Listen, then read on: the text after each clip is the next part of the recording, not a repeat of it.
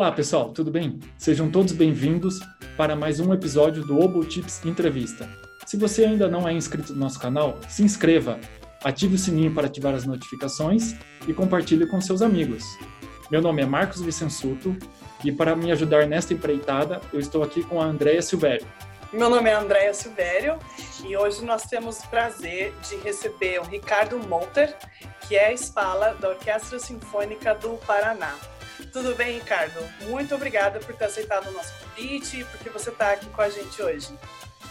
Tudo bem, o prazer é meu. Obrigado pelo convite. Me sinto muito honrado. Parabéns pelo canal e pela iniciativa de vocês. Obrigada. É, Ricardo, uhum. é, eu estava lendo a sua, é, a sua biografia ontem, estudando, né, pra, é, antes da, da, nossa entrevista, e eu vi que você começou a estudar música muito cedo, né, com, com 11 anos. É, eu queria que você contasse pra gente é, como é que foi o seu primeiro contato com, com a música? Então, foi, foi bem isso, foi no... É, eu tinha 10, na verdade, né, foi em 2002, e a minha, o meu avô é, era violinista amador só que eu não cheguei a conhecê-lo. Ele morreu no, em janeiro do ano que eu nasci, nasci em setembro de 91, ele morreu em janeiro daquele ano.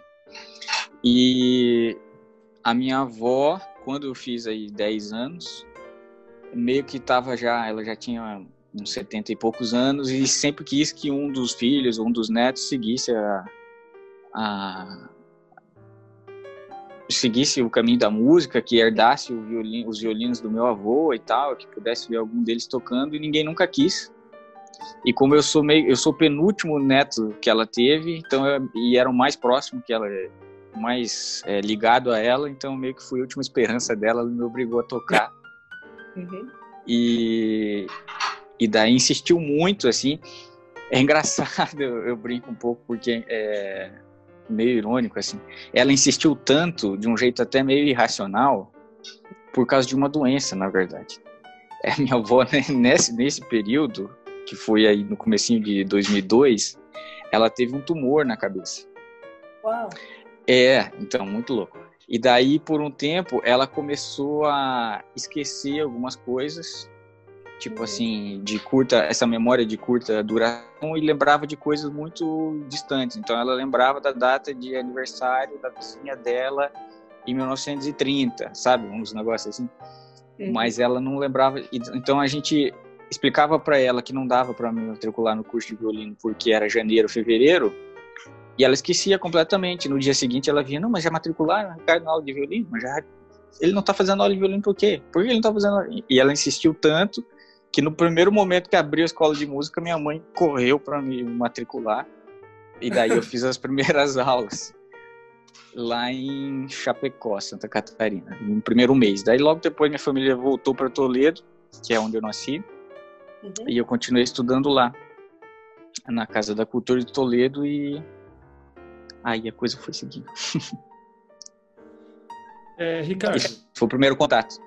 Uhum. É, e depois desse contato com, com, o violino tão cedo assim, é, quais os professores que passaram na sua vida até você? Eu sei que você veio para Curitiba, né, para fazer faculdade, fazer universidade. Qual foi a trajetória até ao ponto de você terminar a faculdade e começar a trabalhar, né, uma carreira profissional mesmo? Tá tem, tem muita gente muito importante nesse caminho, porque, é, como, como vocês, vocês sabem, em cidades pequenas aqui no Brasil, no interior, é difícil ter acesso a um, a um bom a um bom professor, uma boa escola, bons instrumentos, bom material para estudar, mesmo já nessa década 2000 aí, com, com internet e tudo mais. Eu não tinha, eu, quando eu comecei, obviamente, não tinha, não tinha internet, porque família pobre, interior do, do Paraná não tinha, não tinha internet, mas tá, vamos lá. Na Casa Cultura de Toledo, eu tive aula com um professor que na verdade não era a vontade dele não era ser violinista, ele dava aula de violino para conseguir uma grana para pagar os estudos dele, fazia aula de matemática. Hoje em dia ele é professor, doutor na UEM, dá aula de estatística. não toca mais violino.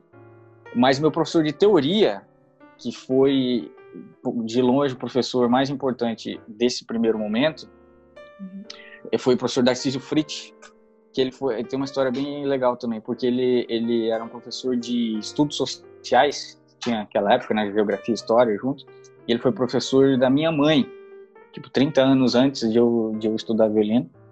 E ele tocou com meu avô na banda Lira de Toledo. Então ele conhecia meu avô quando ele chegou, eu cheguei para fazer inscrição é, junto com a minha mãe, ele olhou assim, viu e reconheceu o sobrenome, né? Uhum. Não conheceu pela cor, porque meu avô era branquinho, né? Alemão. e, meu avô nasceu na Alemanha mesmo, então era bem branco do olho azul, coisa bem uhum. é, ariano, né? Uhum. E, mas, mas reconheci meu avô. E essa, e essa estrutura que eu tive teórica lá em Toledo foi uma coisa assim, tipo, muito um privilégio, assim, porque um cara que ele tinha essa coisa de, da didática, de ter sido professor por muito tempo na sala de aula, então era, uhum. ensinava muito bem, e era muito disciplinado, muito rigoroso. Ele regia o coral da, da catedral, o coral da Igreja Católica, então ele sabia arranjar, escrevia muito bem para coral, tocava é, órgão na igreja e, e piano também, uhum. e, e, dava, e dava um curso para gente de cinco anos. Eram três anos que ele chamava de estrutura musical, que a gente usava uns livrinhos da Maria Luísa de Matos Prioli, de estrutura musical. E depois ele dava mais dois anos que ele chamava de curso de harmonia e solfejo.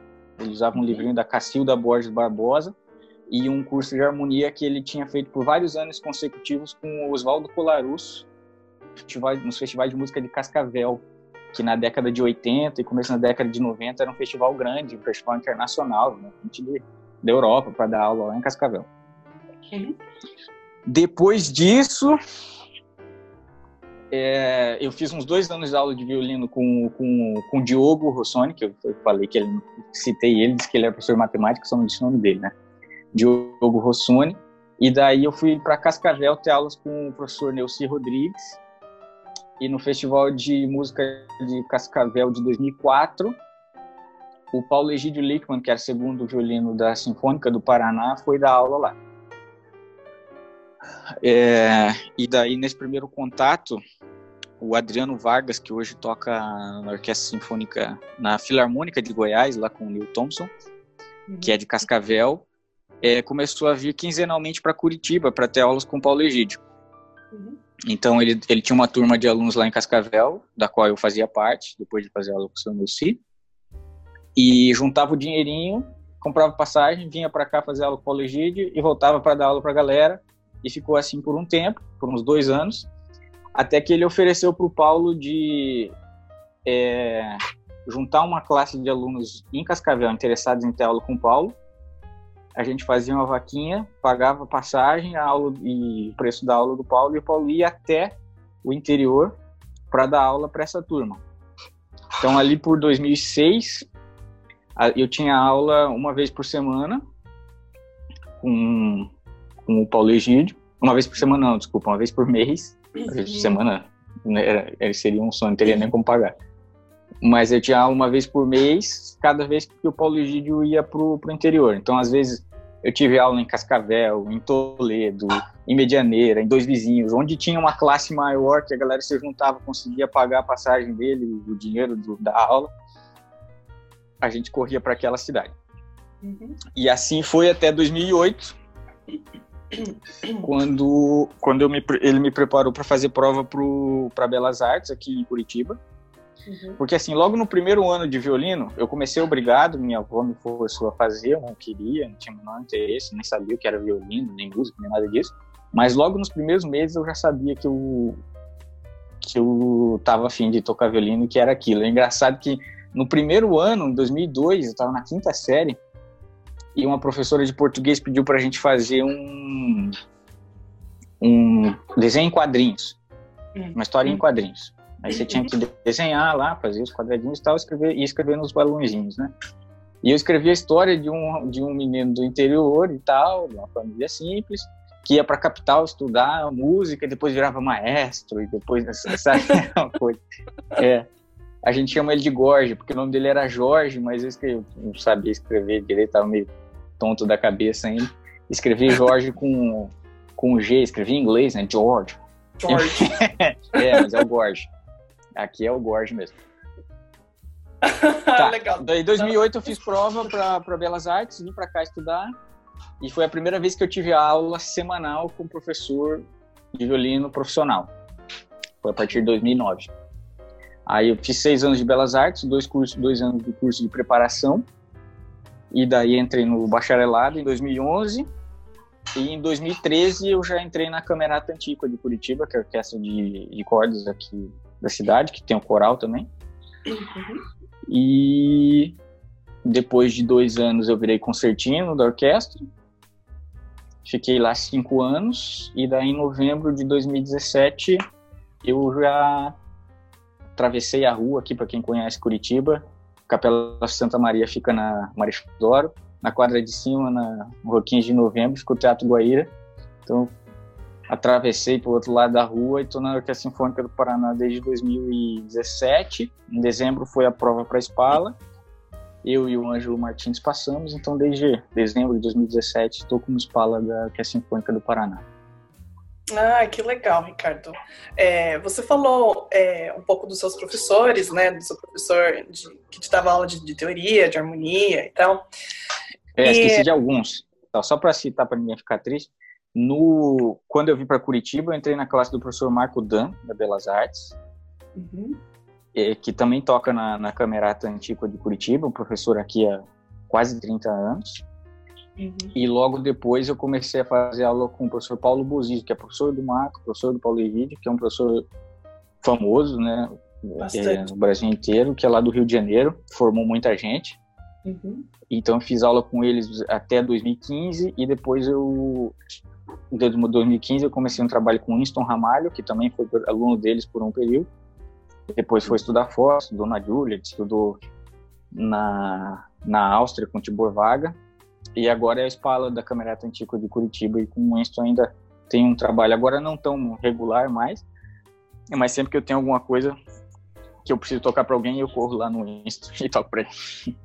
É, e a gente vê, assim, eu pelo menos observo e tomo a minha própria experiência, mesmo quando eu era mais jovemzinha, que às vezes a gente, o músico não quer estudar outras coisas, né? Que a gente tá tão assim focado em estudar um instrumento que só quer estudar o um instrumento mesmo. Sim. É, na sua opinião, o quão você acha que é importante o músico estudar outras coisas, estudar harmonia, estudar teoria e sei eu... lá, talvez até outros assuntos dentro das artes mesmo? eu acho que é absolutamente fundamental. Assim, no, no caso do, do violino, mesmo do oboé, são instrumentos melódicos, é uhum. muito fácil a gente cair nessa de só estudar o que a gente está fazendo ali, se concentrar nos nossos problemas técnicos e resolver a nossa nossa vida. E assim, ainda, o, o, o oboé, ainda mais do que o violino, vai acabar tocando ou numa banda ou numa orquestra sinfônica. Uhum. Sim. E você não vai tocar numa banda, numa orquestra sinfônica sozinho. Por uhum. definição, você vai tocar, tá tocando com muita gente. E a habilidade de tocar a gente vai depender diretamente dos outros conhecimentos que você tem musicais, de toda a sua base teórica, da sua capacidade de percepção, de, da sua uhum. capacidade de, de conhecimento harmônico e muito, no meu ponto de vista, solfejo. Logo no começo do meu curso lá em Toledo, o, esse meu professor, que era amigo do meu avô, já me convidou para cantar no coral da igreja. Uhum. E primeiro fui bem arredio, ah, imagina cantar. No mês seguinte eu estava lá no coral, era o mais assíduo, estava em todos os ensaios. E para mim foi muito bom por dois motivos principais. Primeiro que me deu fluência em clave de Fá, que é uma coisa que só uhum. com violino não, teria, não seria obrigado a saber, porque violino só usa clave de Sol como, como oboé. Mas aí, como eu cantava parte do tenor e ele tinha esse rigor de escrever bonitinho os arranjos, então soprano e contralto em clave de sol, tenor e uhum. baixo em clave de fá, me deu essa fluência e também a questão do solfejo e da percepção, né? Uhum. De, então foi um baita de um treino, fiquei uns três anos no coral lá da, da Catedral de Toledo e foi muito bom esse treino e num nível de, de, de, exigência, assim, de, de dificuldade, até por causa dos, dos arranjos e da frequência, eu tinha ensaio duas vezes por semana, maior do que eu tive no curso de percepção na Belas Artes. Você vê como é curioso, né?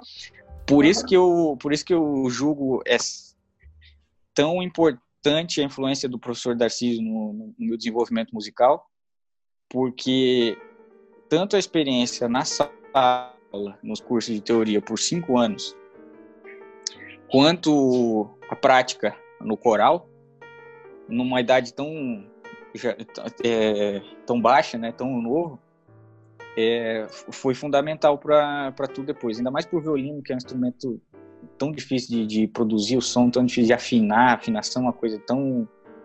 que a, a, gente arranca os cabelos pro resto da vida e nunca consegue tocar afinado. É, então a coisa da percepção desenvolvida pelo sofrer foi fundamental. Então, sim, é fundamental. Não só não só estudar outros instrumentos e saber como eles funcionam, mas, mas estudar muita teoria, muita percepção, muito solfejo é fundamental para quem quer ser músico profissional, uhum, do meu é. ponto de vista.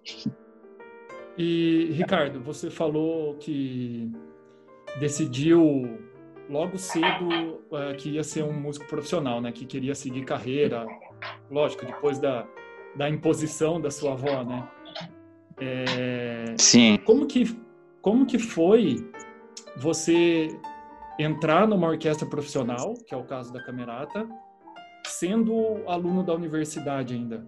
Como, qual, qual foi o choque que, que aconteceu na sua vida, né? Você entrando numa orquestra profissional, fazendo uma prova tal, e depois junto com a universidade, né? Junto com o curso da universidade. É, então foi é, foi muito bom porque assim quando eu vim para cá e, e, quando primeiro assim, quando eu decidi ser músico profissional obviamente eu não tinha a menor ideia do que isso significava. Tinha menor nunca tinha visto uma orquestra tocando nunca tinha visto nenhum tipo de grupo musical assim tocando. Tinha visto um violino tocando de pé. Então é só na aula claro né? Mas é, eu não tinha a menor ideia do que significava. Quando eu decidi vir para Curitiba para estudar, não, quero estudar violino, quero ser bacharel, não sei o quê, vou para Curitiba e tal, aquela coisa, sete anos, né? Cheio de certezas. Logo depois que eu cheguei aqui, eu, eu também descobri que eu não tinha a menor ideia do que significava nem fazer faculdade de música, nem muito menos tocar em orquestra profissional.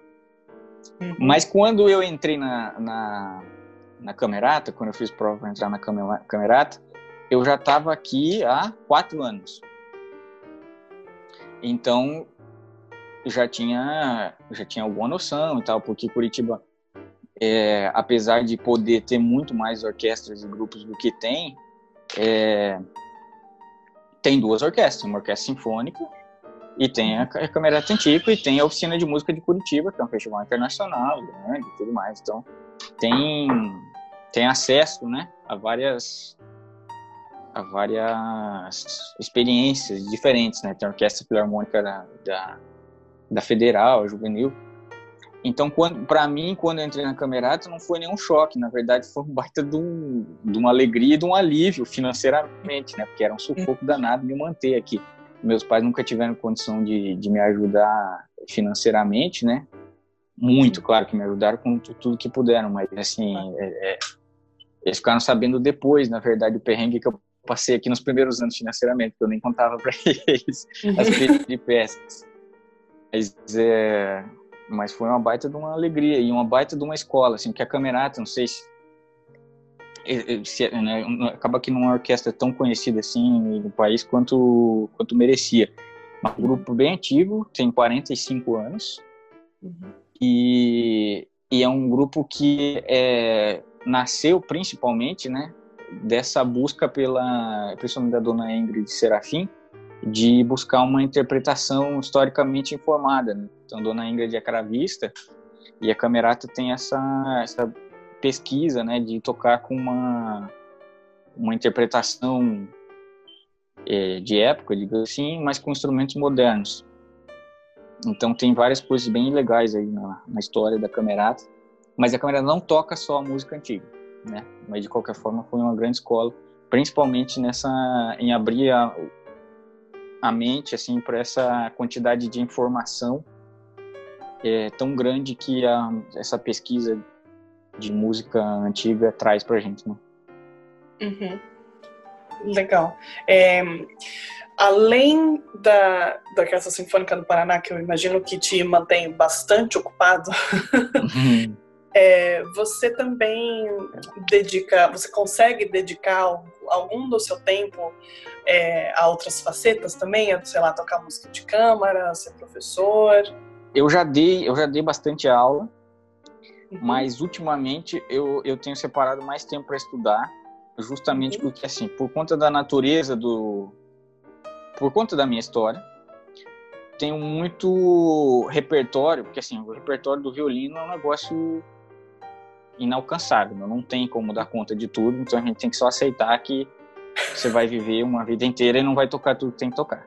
Uhum. Mas tem algumas coisas que meio que, que, que meio que o mundo musical, o mundo violinístico, é, meio que padronizaram assim que você tem que fazer, né, para um amadurecimento e tal musical, até para ser líder de uma orquestra sinfônica profissional, meio que se exige que você tenha feito certo tipo de repertório, que você tenha tocado certas coisas, né? Então, a minha preocupação num momento maior é de dar conta desse desse gap, entendeu? Porque na, uhum. na faculdade foram seis anos de belas artes que meio que não teve um tempo para fazer todo o repertório. Então eu dei uns pulos de repertório assim que não são naturais, assim, um pouco por causa da necessidade do tempo, um pouco por causa da minha do, da velocidade do meu desenvolvimento também. Então assim, a única vez que eu tive, a primeira vez que eu tive aula de violino semanal foi a partir de 2009. Então eu tive que cobrir. Eu entrei, na, eu entrei no curso com o Mi maior de bar, aí já pulei pro Haydn, aí de repente eu já estava tocando Mozart, aí no primeiro ano da faculdade já era concerto de Tchaikovsky, e daí foi uma coisa foi muito frenético. Então agora eu estou tendo tempo de tipo estar voltar para essas peças grandes e uhum. também cobrir muito mais é, repertório, né? Mas sobre a música de câmara, as primeiras experiências assim alto nível foram na Camerato, que lá tem uma série de música de câmara também. Então tem o, o grupo já é pequeno, mas tem uma série de música de câmara também. Então eu toquei lá quarteto de Brahms, quinteto de Dvorak, teve teve a experiência lá. Uhum. É, e na, na Sinfônica agora também a gente tem uma série de música de câmara. Então, inclusive vou tocar com o Marcos é, esse ano lá, vamos tocar um quarteto com o Bueno. É, a gente vai tocar o quarteto do Malcolm Arnold para oboé e trio de cordas, né? Não, mas é, então, eu tenho dedicado uma, o, o, meu tempo mais agora a, a pesquisar, a, a, estudar, estudar muito, principalmente repertório que, eu, que é meio que obrigatório e ainda não fiz, e uhum. pesquisar muito repertório sinfônico também. Porque lá na Sinfônica, uma, uma das minhas principais responsabilidades marcar as arcadas para os primeiros, para os segundos e para as violas. Uhum. Então não tem como você marcar arcada em alto nível, ainda para três naipes, se você não estudar grade, se você não tiver muita referência daquela obra. Então uhum. É um trabalho de pesquisa que, que demanda bastante tempo. É claro que agora está tudo parado, né? Uhum. Porque quando a quarentena está tudo cancelado, mas daí agora eu estou aproveitando para estudar durante a quarentena coisas de sobre sobre técnica de violino. Então estou lendo um livro lá, que é da década de 60, Ivan Galami, que é um grande pedagogo do violino, e do Leopold Auer, que foi professor do Yasha Heifetz, e uhum. de uma play de violinista, né, professor húngaro, também um dos, dos marcos, assim, e estudando Paganini, que é difícil pra caramba, nunca dá tempo de estudar só, só durante a quarentena. É, legal. Você falou uma coisa é, sobre estudar com a, com a grade. É, e, sei lá, talvez essa entrevista aqui vai ficar meio nerd, assim, mas não sei, eu acho importante é, falar sobre isso. É que eu sou muito é. nerd, eu não consigo fugir disso, desculpa. Aqui, ó, a caneca. A gente também, é do R2D2. Se fosse um pouquinho nerd, a gente não seria oboísta. Então, pelo menos um né? pouquinho né? nerd é. É, Mas... ninguém vai querer assistir. é, então, mas eu sei que tem professor é, que incentiva o aluno a, a, estudar com a grade e tal, é, principalmente quando toca quando toca música de câmara, ou até quando toca música, sei lá, peça para violino e piano, por exemplo, é bom conhecer a grade. Mas eu sinto que ainda não é um hábito que foi muito bem adotado pela maioria das pessoas. Você poderia falar um, um pouco sobre isso também? Posso. Eu acho que é, eu acho que tem du duas razões. Uma é que dá mais trabalho mesmo. Então, então é chato, porque você não está uhum. tocando, né? Necessariamente você não está, quer dizer, não necessariamente, mas se você está prestando muita atenção na grade, está analisando, é um momento que você não está tocando. Então, principalmente quando é no começo, é, ou a pessoa não tem tanta experiência assim ainda, é chato, dá um trabalho, você está se esforçando para fazer um negócio que não é tão confortável, você queria estar tá tocando, mas está ali olhando aqueles pauzinhos. Então, é, dá um trabalho, até porque é um, é, uma, é um trabalho intelectual e grande também, então você tem que se obrigar a pensar, refletir, fazer as contas ali, se a trompa está em Mi, se está em Fá maior, tem que transpor para não sei quando, não sei o que tem, tem essa, essa parte mais difícil, mas também eu acho que é um pouco culpa do nosso sistema, é, principalmente acadêmico, de como a gente ensina e ensina. Então, ali na Belas Artes, por exemplo, está mudando agora, mas quando eu, não, quando eu fiz o curso, eu nunca tive é, aulas de, de repertório orquestral.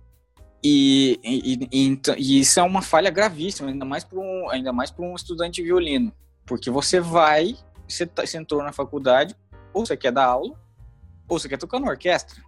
É, tipo assim, as exceções a isso são uma porcentagem mínima, né, da galera que busca o curso superior com outras é, intenções. E eu tinha consciência de que eu queria tocar em orquestra, então, e, e é, essas aulas específicas, por exemplo, para as provas, porque prova de orquestra é um negócio muito específico, né, e muito cruel. Uhum. Então, uhum. e pouco tem a ver com tocar na orquestra é, com atividade ela mesma, né? É uma coisa muito específica, é um tipo de nervosismo muito específico, uma habilidade muito específica que você tem que treinar muito antes de fazer. Não dá para sair da faculdade se jogar e achando que vai passar na primeira prova. Então, eu acho que é um pouco falha da nossa das nossas grades aqui no Brasil. Está mudando, eu sei que em São Paulo já tem alguns cursos que têm esse foco assim em, em, em prova de orquestra, em administração de carreira, em trechos orquestrais, é, porque você precisa desenvolver isso para ter alguma chance depois, né? De, de ter um, de conseguir passar numa prova, de ter um bom emprego e tudo mais. Então eu acho que e, e estudar com a grade é uma necessidade nesse sentido. Se você vai fazer, por exemplo, o Dom Juan, que é um trecho muito pedido em tudo que é prova para violino por aí afora, você tem que tocar aqui a última, a primeira página do poema sinfônico Dom Juan do Richard Strauss. Uhum. E são 30 segundos de música que, que na, na sua cabeça parece que dura uma semana para passar enquanto você está tocando.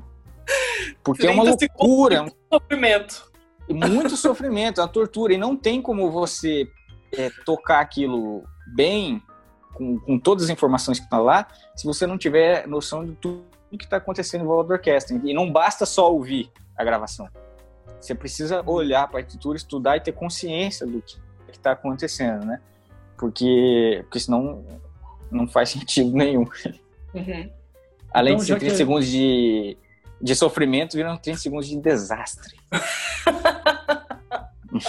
então, já que a gente está nesse, nesse assunto, é, qual conselho você daria para os estudantes que estão querendo seguir carreira profissional mesmo e o, o que eu fiz, uma outra sorte que eu tive no começo foi que assim, quando eu vim para Curitiba, eu dividi o apartamento com duas cantoras, amigas minhas. Uhum. Uma agora está fazendo mestrado na Itália, a outra é, é, canta na, na Camerata já há bastante tempo. Então, é, eu adquiri o hábito de ouvir muito canto. E essa é uma grande é uma grande escola, eu acho que é a maior escola que pode ter. Então assim, primeira coisa, não ouvir oboé, não ouvir só violino, não ouvir só o instrumento que você está estudando.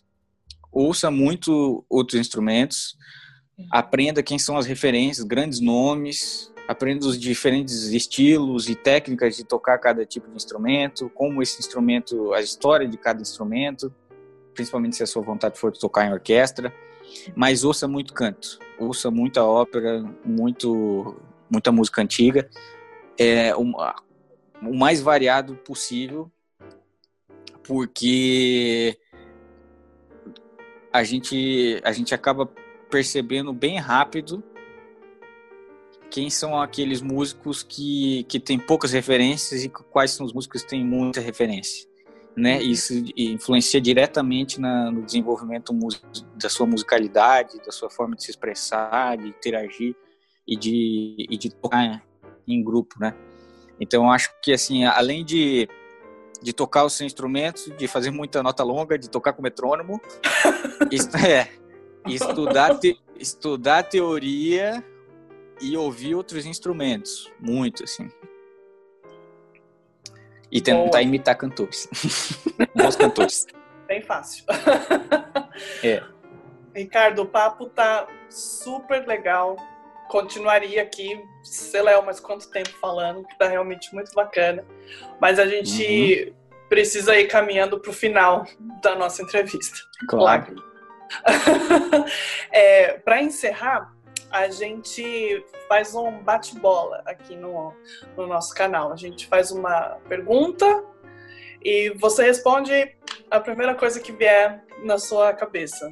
Tá? Ai, Fica tranquilo que é mais fácil que a análise schenkeriana. então eu faço uma pergunta e o Marcos faz outra. É, um esporte ou um hobby? Corrida. um lugar preferido? Lugar preferido? Uhum. É a cadeira de espala da Orquestra Sinfônica do Paraná. boa, muito boa. É, se você não fosse músico, o que você seria? O que você gostaria de ser? Hum, provavelmente eu estaria na área da pesquisa. Pesquisa acadêmica, Outro... talvez física, talvez química. Uhum. Outro nerd. Outro nerd. talvez, e tal, outra, não, não, é, talvez filosofia. Filosofia ou sociologia, que inclusive eu ainda vou estudar. Uhum. e o que toca na sua playlist? O, o que eu estiver estudando, ou o que eu tiver que tocar é, mais perto. Uhum. É, essa aqui é difícil, principalmente para quem é músico. Mas a gente vai pedir para você falar uma música. Só uma música. Sua música preferida da vida, não sei, a música do momento, mas uma só. Chacone de Bar. Não é tão difícil. é difícil, mas não tanto. É, é, é uma música que, que transforma a vida de qualquer um. Muito obrigado, Ricardo, por ter participado com a gente. E eu que agradeço. É, você quer deixar, não sei, suas mídias sociais? Como que o pessoal pode te encontrar? É, eu não, eu acabo que não, não divulgo tanto assim, mas tá lá Ricardo Motter no Instagram, tem o meu, meu Face também. Às vezes aparece lá um videozinho da orquestra tocando, ou eu uhum. posto alguma coisinha também. Podem seguir. Ou nos concertos da Sinfônica, né?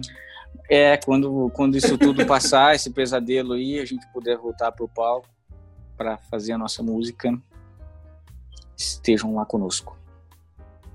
Então foi isso, espero que vocês tenham gostado. É, não esquece de dar um joinha aqui pra gente, que é muito importante. Não se esquece também de se inscrever no nosso canal e de seguir a gente nas redes sociais. Até a próxima!